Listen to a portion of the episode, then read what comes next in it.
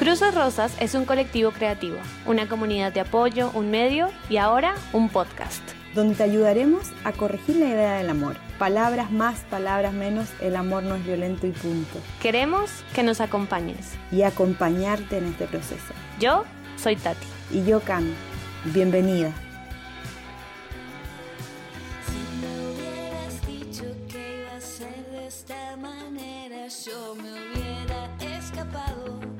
De tu sombra la primera vez que las cosas se pusieron algo raras. El que me conoce sabe que odio las segundas oportunidades. Cuando me dejaste. Sientes miedo de dejarlo, pero el peligro aparece cuando estás con él y no sin él te ha convencido de que sin él no hay más en la vida, tienes miedo a la soledad y ya no hay mucha gente a tu alrededor para pedir ayuda, o eso crees.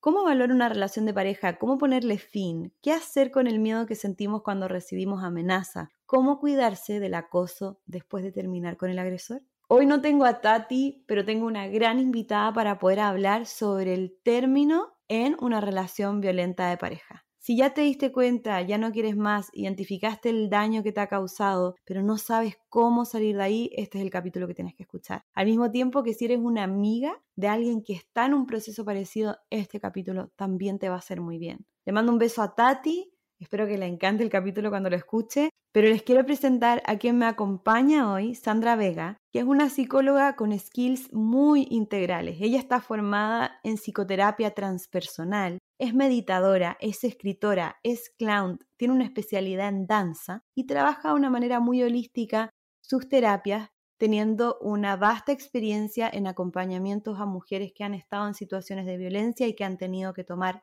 mediante un caminar terapéutico decisiones importantes como dejar esa relación en el pasado. Sandra, ¿cómo estás?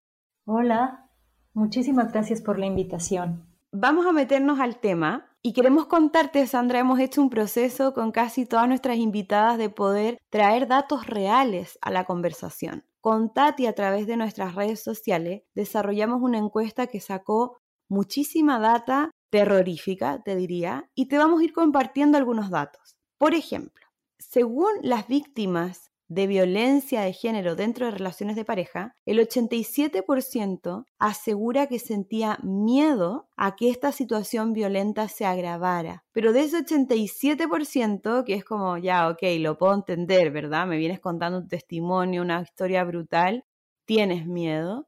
Ahora, solo el 9% de esas que estaban sintiendo que su vida estaba en peligro, solo el 9%, Sandra, pensaba en terminar. Para nosotras fue brutal darnos cuenta de que estábamos frente a ese grado de inmovilidad. Y queremos partir preguntándote, ¿a qué se debe esa inmovilidad que experimentan las víctimas dentro de una relación de pareja que hace tan difícil que ellas decidan terminar? Bueno, es una cuestión sumamente compleja, influyen muchas cosas, pero Creo que podríamos resumirlo en que al llevar mucho tiempo dentro de una relación, digamos como con estas características, con violencia psicológica, emocional, física, de restricción en muchos aspectos, cambia la forma en que interpretamos la información y cambia la forma en que entendemos el mundo, ¿sabes? Entonces empieza a haber una especie como de bloqueo, como cuando te pones nervioso para un examen y de pronto se te olvida todo, es un bloqueo a nivel cognitivo en donde no alcanzamos a ver muchas de las oportunidades y muchas de las perspectivas más allá de esto que ya consideramos un cotidiano y que está como literal eliminando de nuestra percepción otro tipo de posibilidades, una vida distinta, por ejemplo, una relación de pareja distinta. Básicamente creo que así podría resumirse. Ahora, esta situación de shock en la que me encuentro, que hace que pueda haber pocas variables, no deja que estas víctimas sí perciban el miedo y que en algún momento, mientras él sale o se van a duchar o ha habido un, un episodio muy duro, en ese encierro, en esa intimidad, ella se pregunta, o sea, se acepta en riesgo. Ella sabe que está en peligro, por eso es que el sistema reacciona. ¿Por qué, más allá de no ver opciones, por qué en esos puntos donde yo reconozco el temor, no quiero que llegue, él está por abrir la puerta, yo no sé qué va a pasar, si es que me va a golpear o no, si es que me va a humillar o no, ¿por qué no hay una conclusión de que lo que tengo que hacer es salir de ahí? ¿Tanto paraliza el miedo se debe a, a esa misma emoción?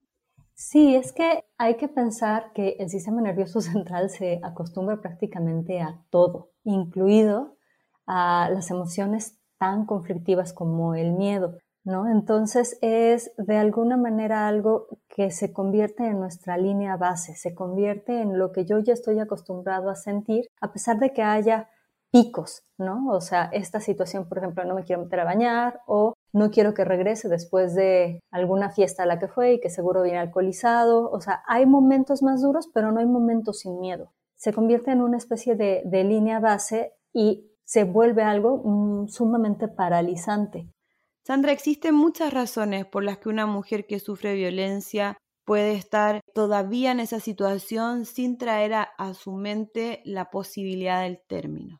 Existen muchas variables. Me gustaría que nos acompañaras a desarrollar algunas de ellas, la expliques un poquito y me sustentes cómo esto se trabajaría en una terapia, en un acompañamiento. Lo primero es que muchas de las víctimas de violencia han sido anuladas a tal punto que ya desconfían de todas sus capacidades. Por tanto, el futuro sin alguien, sin este hombre que me maltrata, es incierto y peligroso, porque yo no sé resolver mi vida. Él me ha anulado profesionalmente, emocionalmente, psíquicamente, todo lo que pienso y siento ha sido cuestionado. Y además tengo poca confianza de que yo me sé cuidar a mí misma, porque mi psiquis me alerta de que estoy en un lugar de constante riesgo y me mantengo ahí. Entonces, me siento, ojalá que me subieran a una alta mar en una tabla y que yo me fuera lo más lejos posible porque no tengo fuerza para resolver. Esto es algo que ocurre en el espacio de la autoestima, que según la data que tenemos es lo que cruelmente ha dañado el victimario como un trabajo de joyería. Entonces en el momento que esa mujer tiene que tener su fuerza interior, está una autoestima en el piso. ¿Qué pasa con esa sensación de la mujer de no puedo con mi vida? No puedo. ¿Cómo eso se podría resolver terapéuticamente, Sandra? Mira, yo creo que justo el primer paso es pedir ayuda. ¿Cuáles son estos miedos? En general podemos englobarlos en miedos a nivel afectivo, a inseguridades a nivel mental y riesgos físicos. ¿A qué me refiero con esto? La parte, por ejemplo, afectiva es esto, miedo a estar sola, miedo a no ser merecedora de cariño, miedo a, no merecer el pertenecer a un núcleo, a una familia, a un espacio social. Esta cuestión pues es miedo a continuar con el aislamiento a pesar de haber terminado con esta relación. A nivel mental hay muchas inseguridades. Justamente al haber una de evaluación sistemática de cómo hablas, cómo piensas, cómo interpretas las cosas, cómo haces, cómo resuelves problemas, cómo todo esto, pues justamente el miedo, la percepción es, pues soy incapaz de resolver problemas. A nivel físico, pues hay varias cosas. Una de las cosas importantes es la, la cuestión económica, si es que se depende económicamente de la persona o si de alguna manera pues la dependencia es como interdependencia, ¿no? O sea, con mi sueldo solito no puedo salir adelante porque pues la vida es cara. Esta es una, cuestión como muy, muy importante porque es una, una realidad más como, como a nivel social y cuesta mucho trabajo a las personas como recuperar la confianza o justo lo que decías, el impulso y la energía para hacerlo. Ahorita vamos a cómo se, se trata esto. Otra de las cuestiones a nivel físico es está relacionada con seguridad, ¿no? En dónde vivir, de hecho, a dónde voy a, a llegar. Y por otro lado, cuando hay violencia física, ya sea que estés, digamos, sola o con hijos, este puede ser como un factor muy importante de tener como miedo a, pues, literal, que te persigan, que te lastimen, que lastimen a tu gente querida. Y bueno, todo esto, una vez que se puede pedir ayuda, puede digamos, enfrentarse en justo estos tres niveles. a nivel mental y emocional en una psicoterapia, que es básicamente a lo que, a lo que yo me dedico, se trata de ir observando con mucha claridad cuáles son los pensamientos que no son míos, que no se me ocurrieron a mí, que fueron un poco como implantados por esta relación, por esta convivencia. Y una vez que uno puede desidentificarse, es decir, como poner un poquito en duda estos pensamientos, observarlos, se tiene un paso adelante, porque es una especie como de hueco pequeñito en donde se puede ir trabajando sobre una construcción de la seguridad personal, de una buena autoimagen con base en la evidencia. Entonces, sí se trata de ir, o sea, es un proceso igual, de filigrana, es, es una construcción detallada, es una construcción que se trata de desarrollar la capacidad de observarse una misma y de observar cuáles son los recursos que uno tiene. Es decir, construir una especie de identidad y valoración a nivel externo, porque estamos acostumbrados en, en, estas situaciones a que la única valoración o no valoración viene de la pareja abusiva. Y se trata de ir abriendo casi casi que con cincel cada posibilidad de reflejarnos en el exterior. Oye, qué heavy esto que dices de poder revisar si esos pensamientos son míos o no. Creo que también es bien difícil cuando uno está en esa situación el poder identificar, el observar con esa claridad el, ah, esto me lo dijo él, por tanto no es algo que sea verdad y yo ya lo creo como verdad. Te voy a contar un poco una relación que mantuve a los 21 años donde hubo mucha violencia, yo tenía muchas ganas de terminar, muchas ganas de terminar, pero yo necesitaba que él terminara la relación porque yo no podía siquiera imaginarme lo que iba a pasar si es que yo me ponía, me paraba sobre mis dos pies. Entonces, si yo no estaba completamente debilitada, yo sentía que me exponía a un acto de mayor violencia. Entonces, entiendo lo que, lo que la data nos ha, nos ha dado, ¿no? Entiendo cómo se vive el sentirte tan chiquitita que como que yo sentía que mi oración era como, ay, por favor que, por favor que se enamore de otra persona, por favor que conozca a alguien, por favor que él me deje y que me humille en ese término, o sea, que me haga sentir desechada, lo que quiera, la fantasía del que quiera, pero yo no sé cómo terminar, porque él me había convencido de muchas formas de que si yo algún día me paraba en mis dos pies y lo enfrentaba, enfrentaba esa violencia, él iba a explotar. Yo sentía efectivamente, como decíamos en la introducción, que era más peligroso, más riesgoso terminar. ¿Qué pasa si es que alguien que nos escucha hoy está sintiendo eso que, que recuerdo haber sentido de no sé si es buena idea terminar? Prefiero fumarme esta relación con tal de arriesgar mi integridad física, que él cumpla sus amenazas. ¿Cómo puedo autoconvencerme que que sí es mejor el término. ¿Me doy a entender? Sí, pues mira, afortunadamente hay, vaya, desde las redes de apoyo social inmediatas, pues los hermanos, las hermanas, los amigos, primos vecinos que han sido testigo como de, de los gritos y los sombrerazos, ¿no? O sea, esto es, la gente no está ciega y muchas veces va a estar dispuesta a ayudar justo ahora por toda la sensibilización que se ha hecho en contra de la violencia. Sin embargo, más allá de eso, hay instituciones con las que uno se puede acercar. Y esto es una cuestión de picar piedra, porque normalmente una persona se acercará y tendrá como muchas recaídas. O sea, aquí también es, una cuestión como de tenerse paciencia uno mismo y saber que si está convencido, antes o después lo va a lograr, ¿no? Es como, ahorita no puedo, pero no quito el dedo del renglón. De verdad es tenerse esta paciencia y pedirle a la gente alrededor, si son familiares, si son amigos, que te ayuden teniendo paciencia, que sí quieres, pero que estás en un proceso. Creo que esto es algo que como profesional de la salud se me hace súper, súper importante, ¿no? La gente alrededor necesita como continuar ahí en la medida de que la, la víctima se lo permita y siempre apoyando y reiterando, yo aquí estoy para ti. Ok, ahorita no pudiste, no importa, yo aquí estoy para ti. Ya sé que estás convencida que no se puede, ya sé que yo te voy a dar 70 opciones y que no las vas a tomar ahorita, pero yo aquí estoy para ti. ¿Sabes? Esta es una, una cuestión que lleva tiempo, porque de entrada, muchas veces cuando entramos en una relación así, es porque ya teníamos un tema de autoestima, de no saber quién soy, de todo esto. Entonces, no solo estamos un poco como peleando, entre comillas, contra la relación actual, sino con una historia de vida que nos preparó para entrar en una relación así. Entonces, es como tenerme paciencia y, como dice el dicho, sin prisa pero sin pausa. Ah, va a haber días en donde no me voy a sentir fuerte para esto y está bien. Y va a haber días en donde tenga un poco más de fuerza y esos días hay que aprovecharlos para hacer contactos, para pedir ayuda, para leer algo, para escuchar un podcast y a lo mejor en una semana no puedo volver a moverme y está bien. Es esta parte de tenerse paciencia uno mismo y trabajar.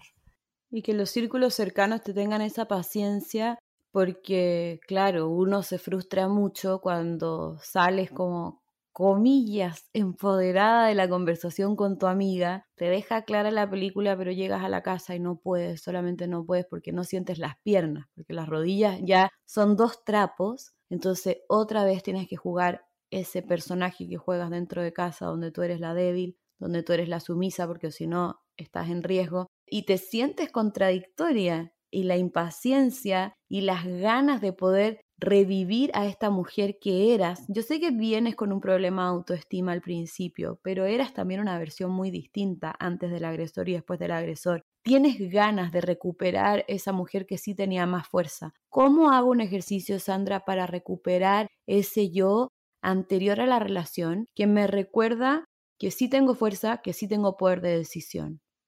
A mí me gusta mucho dentro del, del proceso que, de, terapia que yo manejo la utilización de visualizaciones y de imaginación, ¿sabes? Porque en tanto podemos imaginar algo, es como generar una pequeña semillita en nuestro cerebro de que eso es posible. Y vaya, si esto es posible para la ciencia ficción y los iPads, ¿no? O sea, es posible para una vida humana, ¿no? Entonces, es un poco como decir, bueno, ok, digamos que todo esto ya lo pasé. ¿Cómo es la vida de esto, esta persona que soy yo sin esta relación? ¿Cómo me lo estoy imaginando? ¿Cómo podría ser de una manera como que todo salió muy bien y todo está muy padre? ¿no? Entonces, es tratar de visualizar, tratar de imaginar cómo esta mujer que era una, una persona recuperando su seguridad hace 15 minutos con la amiga que le dijo, ya, déjalo y, te puedes quedar en mi casa y no sé qué, y, juntos podemos con esto, ¿cómo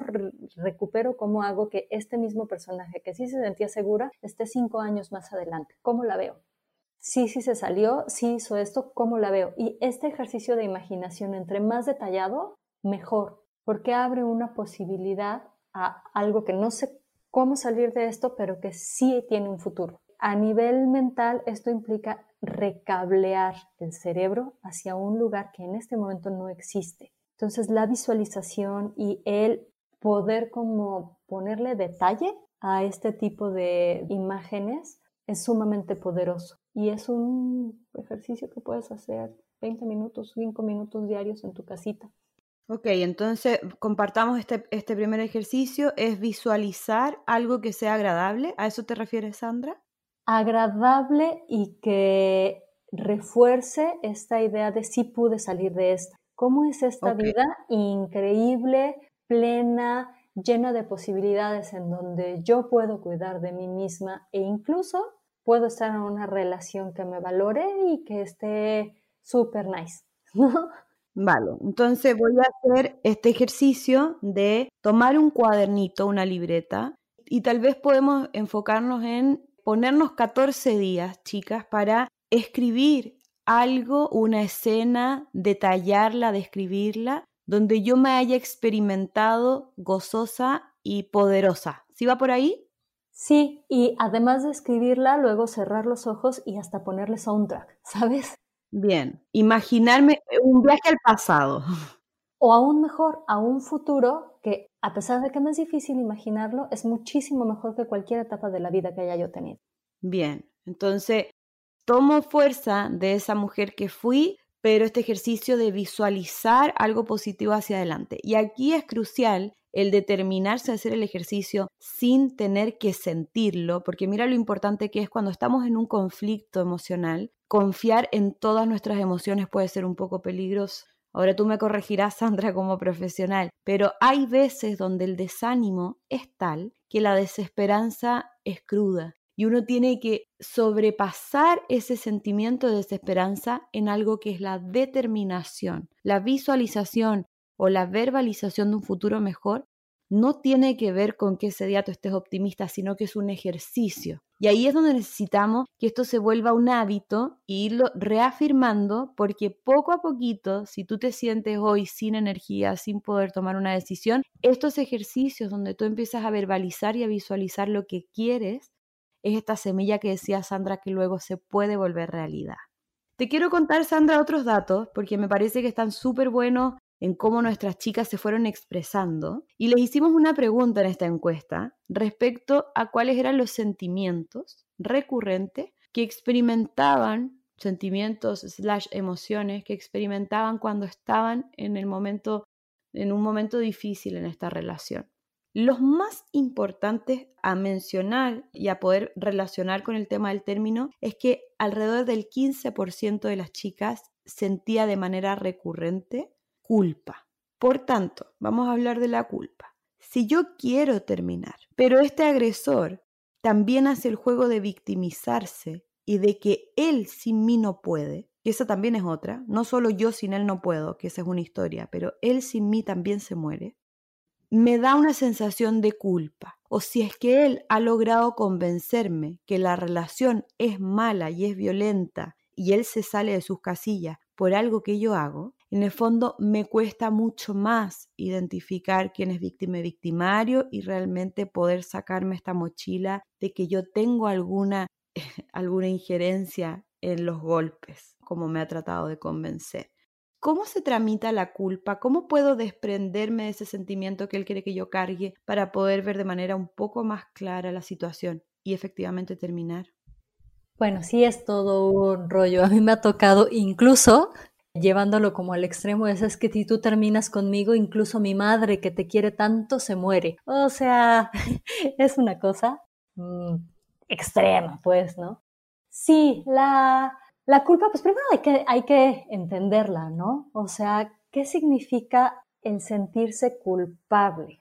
Es hacer responsable al otro, es decir, yo siento la responsabilidad de cómo se sientan otras personas para bien, para mal, para regular, ¿no? O sea, su felicidad depende de mí o su agresión depende de mí. O sea, la primera parte para desestimar la culpa es entender que cada quien es responsable de su propia vida física, emocional y mental. Yo no suelto estos tres rubros porque hacen las cosas mucho más claras. Yo soy responsable de hacia dónde dirijo mis emociones y él no. Y él es responsable de hacia dónde dirige sus emociones y yo no. Entonces es un poco como empezar a separar, que bueno, por supuesto que la, la suegra es responsable de su propio suicidio en, en, ese caso, ¿sabes? O sea, es yo soy responsable de mí y por lo tanto es en donde yo puedo hacer algo, él es responsable de sí mismo. O vaya, la pareja, porque esto yo lo he visto entre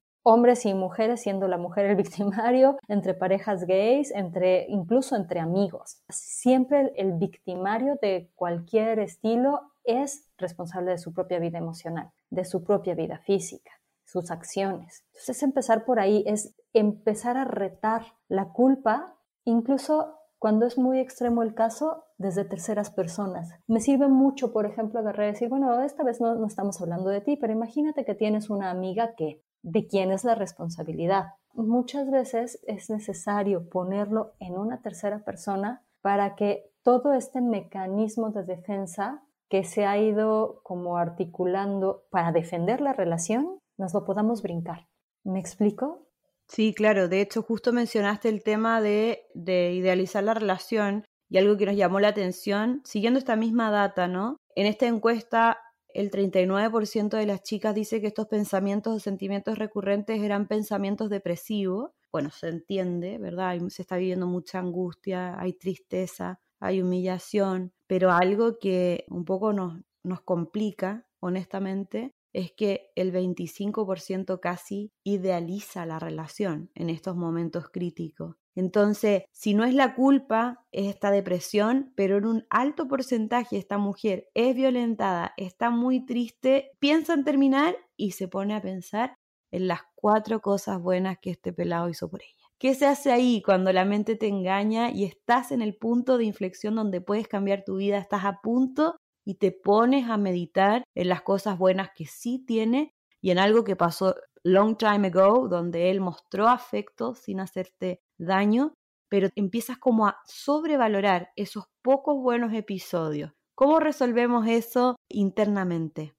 Creo que algo muy importante es construir una buena relación con uno mismo. Esto se tiene que hacer, quiero ser muy puntual, antes, durante y después, antes o durante o después de dejar al individuo. Depende como del nivel de riesgo físico, ¿no? O sea, si estamos hablando de una mujer que está a punto de, de morir en la siguiente molida a golpes, pues es importante que salga antes de construir su autoimagen, ¿sabes?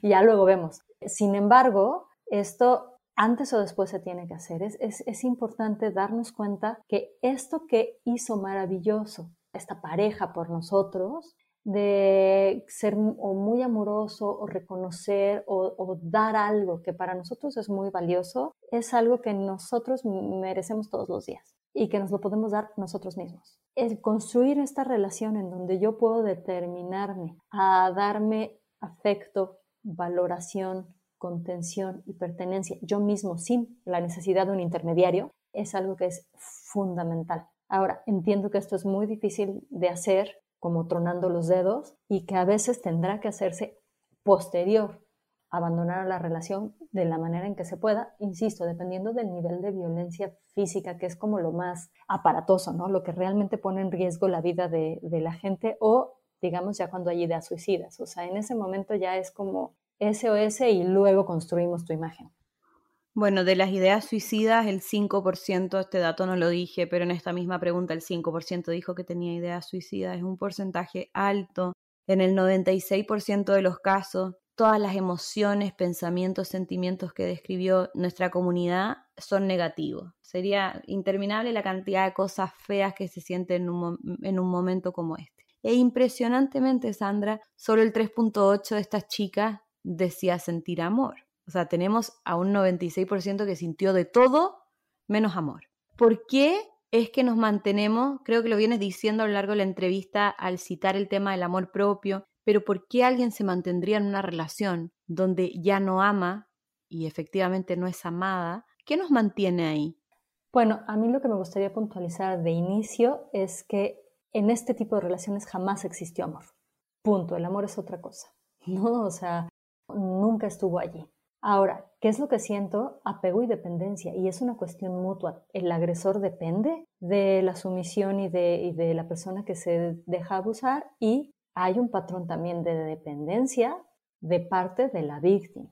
Y esto es una rehabilitación así tipo desde como una sustancia, ¿no? O sea, vamos a pasar por un síndrome de abstinencia y vamos a tener que ir dando herramientas para salir de esta sensación de lo necesito, de lo necesito porque me cuida, entre comillas, eh, de lo necesito porque no se me ocurre cómo solucionar mi vida sin, sin esta relación, lo necesito porque pues de todas maneras vivo apanicado, ¿sabes? O sea, es ir desintoxicando. Ok, y esto mencionaste el apego, que esto es algo que, que se habla muchísimo y es tan difícil de, de trabajar. Mira, yo tengo espera, a veces me, me frustra el cómo hay tanto consejo de psicológico dando vuelta en Instagram en un posteo. A veces nosotras lo hacemos también. Pero como a veces una frase creemos que puede llegar a calar tan profundo como un proceso de terapia que es muchísimo más arduo, determinado, intenso, todo. Pero tengo esperanza, fíjate, a que alguien está escuchando esto y dice, no, fíjate, yo aquí pongo un punto final, ¿no? Eso que esta chica va a tener paciencia, lo decide, quiere salir de ahí, no le va a salir a la primera, pero lo va a intentar, como decías tú, no va a sacar el dedo del reglón. Pero hay algo que es cierto y es que esta relación es una relación que tiene apego. Bueno, no, no sé en qué nivel de intensidad, si podemos medirlo, pero hay muchas cosas que hacen difícil el salir. ¿Qué es el apego en una relación de violencia como lo que estamos planteando, y cómo trabajo el apego cuando realmente quiero tomar una decisión y voy a tener que tomar mis dos varios y decir, me cueste lo que me cueste, pero cómo son esos momentos desoladores después, cuando tú ya terminaste y parece que quieres volver. Sabes que no tienes que volver, pero parece que quieres volver. El apego es justamente una energía psicológica, es algo que nos atrae. Y la sensación de desolación y de pérdida, lo único que nos está diciendo, y es así como hay que aprender a interpretarlo, es yo tenía esta cantidad de atención y de energía afectiva puesta en una persona y lo que me está diciendo este estar extrañando la relación es que tengo que retirarla de ahí y reorganizarla en otros objetos, en mí mismo, en la escuela si estoy estudiando, en los amigos, en el trabajo, en mi perro. Se trata de esta sensación de lo extraño es indicador de que tengo que retirar mi energía de ahí y depositarla en otros lados que hasta el momento no había contemplado o no habían sido una prioridad para mí pero se trata de reorganizar. Y esto lo que, lo que se tiene que tomar es como un foquito, es, me está indicando algo. Pero para dar esperanza, a mí me pasó lo contrario. Yo no sufrí de apego, o sea, yo sentí un alivio que no pensé que iba a sentir. Volví a la vida, te diría Sandra. O sea, el contar con una amiga, se llama Fran. Yo sé que la Fran sabía lo que yo estaba pasando sin que yo se lo hubiese contado ella yo creo que respetó lo difícil que era para mí contar toda mi película y me acompañó en momentos muy difíciles. Ella siempre actuó como que ella no necesitaba pedirme los detalles. Y en el momento que esto se, se termina, y se termina de manera radical, como siempre aconsejamos a las víctimas de violencia, que es para siempre, esto cuesta muchísimo. De hecho, mi término para siempre no fue el primer supuestamente término para siempre, ¿no? Estoy hablando de que el tercer intento sí yo ya estaba un poco más entera, sí estaba con alguien al lado que era mi amiga, pero algo que me pasó, para que no tengas temor de hacerlo, es que sí sentí que yo volvía a ser feliz, sí sentí que me estaba devolviendo una oportunidad que no me podía perder a los veintitantos, de volver a salir con mis amigas, de que no hubiera problema si es que saliera con mis amigas. Y lo que hice fue cuidarme del acoso que se vive después de terminar con un agresor. En esa época se usaba Foursquare y la gente hacía check-in donde estaba. Entonces lo que yo hice fue armar una estrategia con mis amigos y le decía, Pauli, ¿podéis decir que estáis en mi casa en Foursquare? Porque obviamente tenía súper claro yo que este psicópata sabía todo de mi vida, siempre estaba monitoreando mi, mi situación, mi vida, lo que yo hacía. Entonces la gente empezaba a hacer check-in, como que estaban en mi casa, y yo me empecé a sentir más segura porque decía, él sabe que no estoy sola. Si yo iba a algún lugar, lo que me pasaba es que muchas veces yo regresaba a mi casa y él estaba fuera del edificio, esperándome. Entonces yo me aseguraba de que alguien siempre me trajera, que alguien caminara conmigo. Empecé a no a vivir de manera naive el término, porque yo sí sabía que era una persona que me, la verdad me despertaba mucho temor. Y empecé a decir, mira, no quiero vivir con temor, yo quiero disfrutar y quiero dejar esto atrás, pero necesito cuidarme. Entonces armé una red de apoyo, en ese momento empecé a ir terapia para puntualizar en esta situación. Volví a salir con mis amigas, volví a hablar, yo creo que volví a reírme, realmente era una risa de disfrute. Para mí fue sacarme una mochila encima. El hostigamiento, después de que te atrevas a terminar, el hostigamiento sí es intenso. No quiero decir que todas las parejas actúan igual, pero lo que hemos visto en la data y la experiencia es que si hay ahí una cosa de amenaza, de después llanto, que te amo, que perdóname, es una cosa muy cansada, pero como ya te estás redescubriendo, es como que volviste, te, volviste a la, te volvió a latir todo. Creo que también existe esa posibilidad, la quiero poner sobre la mesa. Sí puede ser que sea muy angustiante, que tengas un apego, que se te haga muy difícil, pero no partas desde ese lugar porque también pasa lo que estoy contando y es que vuelves a ser pero increíblemente feliz, libre, ya no hay miedo, en algún momento deja de acosar, a veces toma mucho tiempo, pero sí, yo creo que vas a sentir algo porque no hay nada más feo que sentir miedo. El miedo sí está bien feo y creo que, que el terminar, bueno, y mantener ciertos parámetros en el término, justo va a hacer que ese miedo se vaya. Cortar contacto creo que es súper importante. ¿Tú qué opinas, Sandra, de cómo tienen que ser estos procesos de término tajantes, no tajantes? ¿Qué es lo que tú aconsejas a tus pacientes? Pues mira, yo manejo el término combo truene o combo terminación, ¿no? Es en general, si es como no, no hay manera de ser amiga de esta persona, o sea, no, como no fomentar la fantasía de un día nos vamos a llevar bien porque nunca se llevaron bien, porque no hay amor y porque un amigo no te lastima de esta forma. Punto, ¿no? O sea, es como esta persona no sabe ser amigo, bye.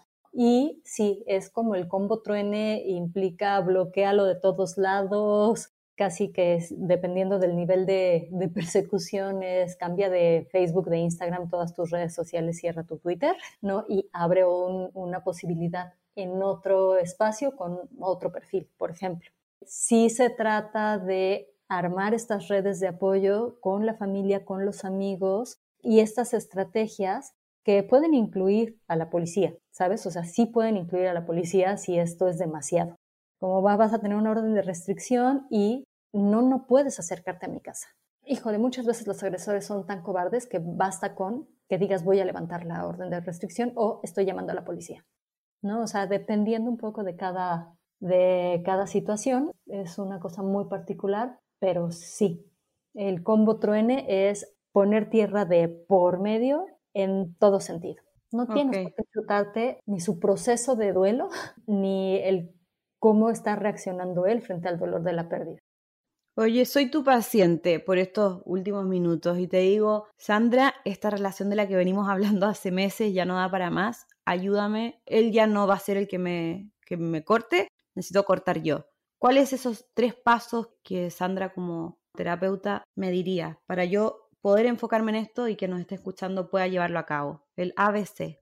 Trabajar en estos tres términos, lo emocional, lo mental y lo físico, es solucionar cómo te vas a salir de ahí. Porque esto te va a dar la fortaleza de decir, sí, sí puedo ¿no? Es a dónde te vas a ir si es que vives con esta persona o cómo te vas a asegurar de que no entra a tu casa, por ejemplo, ¿no? Pues, evidentemente cambiar las chapas. Es hacer toda una estrategia y todo un plan por adelantado que, con la conciencia de que a lo mejor no lo haces cuando dices, ¿no? O sea, es así, ya voy a terminar este fin de semana y a lo mejor no, pero de todas maneras hay que hacer el plan para protegerte a nivel físico, a nivel emocional, tratar de no exponerte a las reacciones de esta persona con la que has venido estando y a nivel mental es prepararte para quizá todo la parte de acoso o de si, si no vas a desaparecer y vas a, vas a decir, bueno, esto ya se acabó, saber cómo cambiar la situación de la discusión a tu favor. Por ejemplo, terminar en un lugar público y no en, en su departamento, en su casa o en un lugar donde esta persona se sienta empoderada. Tener tú preparado un script desde el principio y no salirte desde el script así diga lo que diga, es como, no lo voy a escuchar, voy a repetir mi script como disco rayado. Sí, yo te puedo entender todo esto, pero esta relación ya no da para más, yo no estoy feliz. Bla, bla, mm. bla, bla, bla, bla, cinco horas si quiere estar, no hacer la situación cómoda para él y tú no salirte de tu script y no escuchar lo que dice. Sí, mm. yo sé, entiendo, pero yo ya no quiero estar contigo porque yo no estoy feliz en esta relación, esta relación ya no da para más, por eso yo ya me voy. Que sea una cosa de cinco renglones máximo y no salirte de ahí porque finalmente esta persona va a intentar manipularte de todas las maneras que ya sabe que funcionan y por eso hay que no escuchar. Ensayarla, ensayarla, si no estrenas este fin de semana, bueno, el próximo, te animamos a que creas que hay un montón de cosas después de terminar, que empieces a hacer tu plan, que te tengas paciencia, creo que ese es un gran consejo, que también si eres amiga de alguien que está en esta situación, le tengas paciencia, le tengas un amor entrañable de yo sé lo que estás pasando y yo sé que es difícil. Aunque no lo sepas porque aquí están los pantalones, ¿verdad? Pero sí te contamos que es súper difícil tomar la decisión, así que sea una amiga que esté ahí, nada más, que esté ahí, que tenga la paciencia. No te canses de ser una amiga que da el consejo oportuno y lo sigue dando aunque la víctima no tome la decisión. Te queremos animar a que vayas revisando esta relación que parte de los consejos que dio Sandra los puedas aplicar en tu vida y que pronto nos estés contando que dejaste atrás una relación enferma, violenta y que estás viviendo una vida completamente distinta y que estás disfrutando de volver a reencontrarte contigo. Sandra, te quiero dar muchísimas gracias en nombre de Tati también, que hoy no pudo estar, pero muchísimas gracias por tomarte el tiempo y acompañarnos en este capítulo para hablar del término en las relaciones violentas. Muchísimas, muchísimas gracias por cada uno de tus consejos. Muchas gracias a ustedes por la invitación y bueno, siempre va a haber alguien alrededor dispuesto a tenderte la mano. Muchas gracias. Que así sea. Muchísimas gracias Sandra. Gracias a todas por escucharnos.